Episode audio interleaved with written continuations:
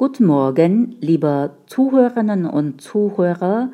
Jetzt hören wir Nachrichten auf Deutsch und lernen wir dabei Deutsch. Immer mehr dünne Plastikbeutel genutzt. Im Supermarkt sinkt zwar die Zahl der gekauften Plastiktüten, allerdings nutzen die Verbraucher in Deutschland immer mehr die kostenlosen dünnen Plastikbeutel für Obst und Gemüse. Das geht aus einer Antwort des Bundesumweltministeriums auf eine FDP-Anfrage hervor. Die dünnen Tüten gibt es kostenlos in der Obst- und Gemüseabteilung der Märkte. Sie sind von einer EU-Richtlinie ausgenommen, die den Plastiktütenverbrauch senken soll.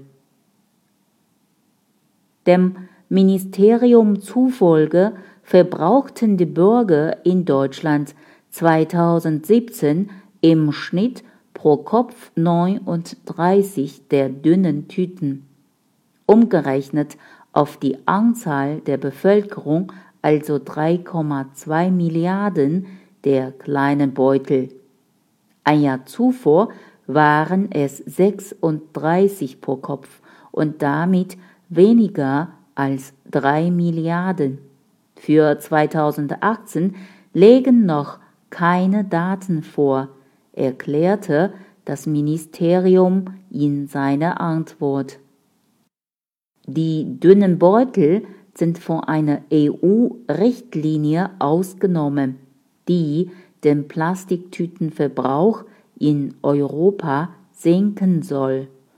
Ab 2026 sollen die Verbraucher in der EU pro Jahr nur noch 40 Stück der großen Einkaufstüten verbrauchen.